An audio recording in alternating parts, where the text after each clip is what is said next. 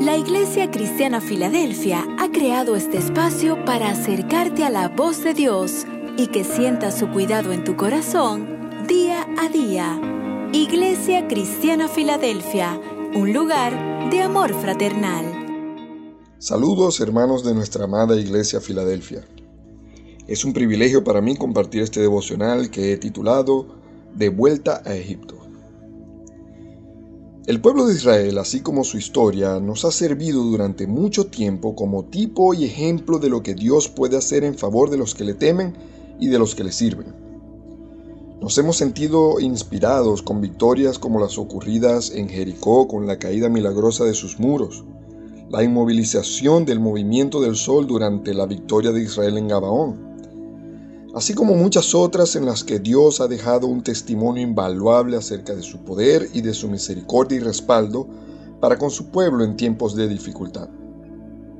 Sin embargo, este mismo pueblo que fue testigo presencial de la gloria de Dios obrando a su favor durante tantos años, tuvo sus momentos oscuros, vergonzosos y muy reprochables en su historia. Leemos por ejemplo en el libro de Éxodo capítulo 14 desde el verso 10. Y cuando Faraón se hubo acercado, los hijos de Israel alzaron sus ojos, y aquí que los egipcios venían tras ellos, por lo que los hijos de Israel temieron en gran manera y clamaron a Jehová. Y dijeron a Moisés, ¿no había sepulcros en Egipto que nos has sacado para que muramos en el desierto? ¿Por qué has hecho así con nosotros, que nos has sacado de Egipto? ¿No es esto lo que te habíamos hablado en Egipto diciendo, déjanos servir a los egipcios? Porque mejor nos fuera servir a los egipcios que morir nosotros en el desierto. Leemos también en Números capítulo 11 desde el verso 4. Y los hijos de Israel también volvieron a llorar y dijeron, ¿quién nos diera comer carne?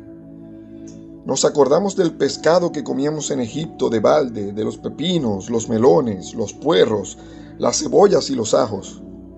Y ahora nuestra alma se seca pues nada sino este maná ven nuestros ojos. Y más adelante en el mismo libro, en el capítulo 14, versículos 3 y 4, ¿Y por qué nos trae Jehová esta tierra para caer a espada y que nuestra mujer y nuestros niños sean por presa? ¿No nos sería mejor volvernos a Egipto? Y decían el uno al otro, designemos un capitán y volvámonos a Egipto. En todos los casos anteriores, la provisión, la respuesta y el milagro de Dios estaban desde ya predestinados, escritos y asegurados en las siguientes páginas de la memoria de Dios, todas en forma de respuesta para beneficio de su pueblo y para gloria de su nombre. Sin embargo, en estas cortas palabras no quiero enfocarme tanto en las respuestas y en los beneficios de Dios, sino más bien en el corazón y en la pobre actitud que el pueblo de Dios mostró en estos pasajes. Como su actual pueblo de Dios, tendemos a repetir esta actitud en más de una ocasión.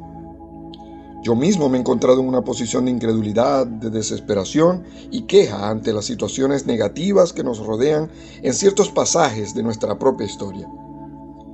Así como el pueblo de Israel se quejaba delante de Dios anhelando el pasado y la situación cómoda que vivieron en esclavitud, nosotros muchas veces nos encontramos anhelando situaciones pasadas y menospreciando lo que Dios ha prometido y que en su agenda ya se ha cumplido.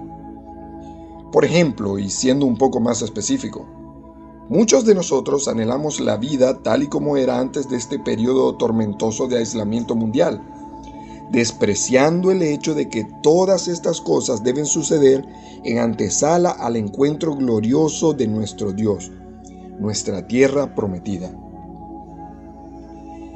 Que el Señor no diga de nosotros las palabras dichas al pueblo de Israel justo antes de entrar a la tierra prometida. Números, en el capítulo 14, versículo 11.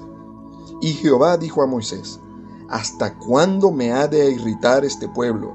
¿Hasta cuándo no me creerán con todas las señales que he hecho en medio de ellos? Yo los heriré de mortandad y los destruiré y a ti te pondré sobre gente más grande y más fuerte que ellos. Hermanos, seamos como Josué, Caleb y Moisés. Tratemos de ser de ejemplo y de testimonio a otras personas. Cuando nos encontremos con el mar de frente y con un ejército dispuesto a acabar con nuestras vidas a nuestra espalda, no añoremos el pasado. Dios nos trajo hasta aquí y Él ha prometido llevarnos a casa. Es necesario atravesar el mar para llegar a la tierra prometida. Es necesario atravesar el mar de nuestros problemas para llegar a puerto seguro en brazo de nuestro Señor y disfrutar de la vida eterna que es en Cristo Jesús. Acompáñenme en oración.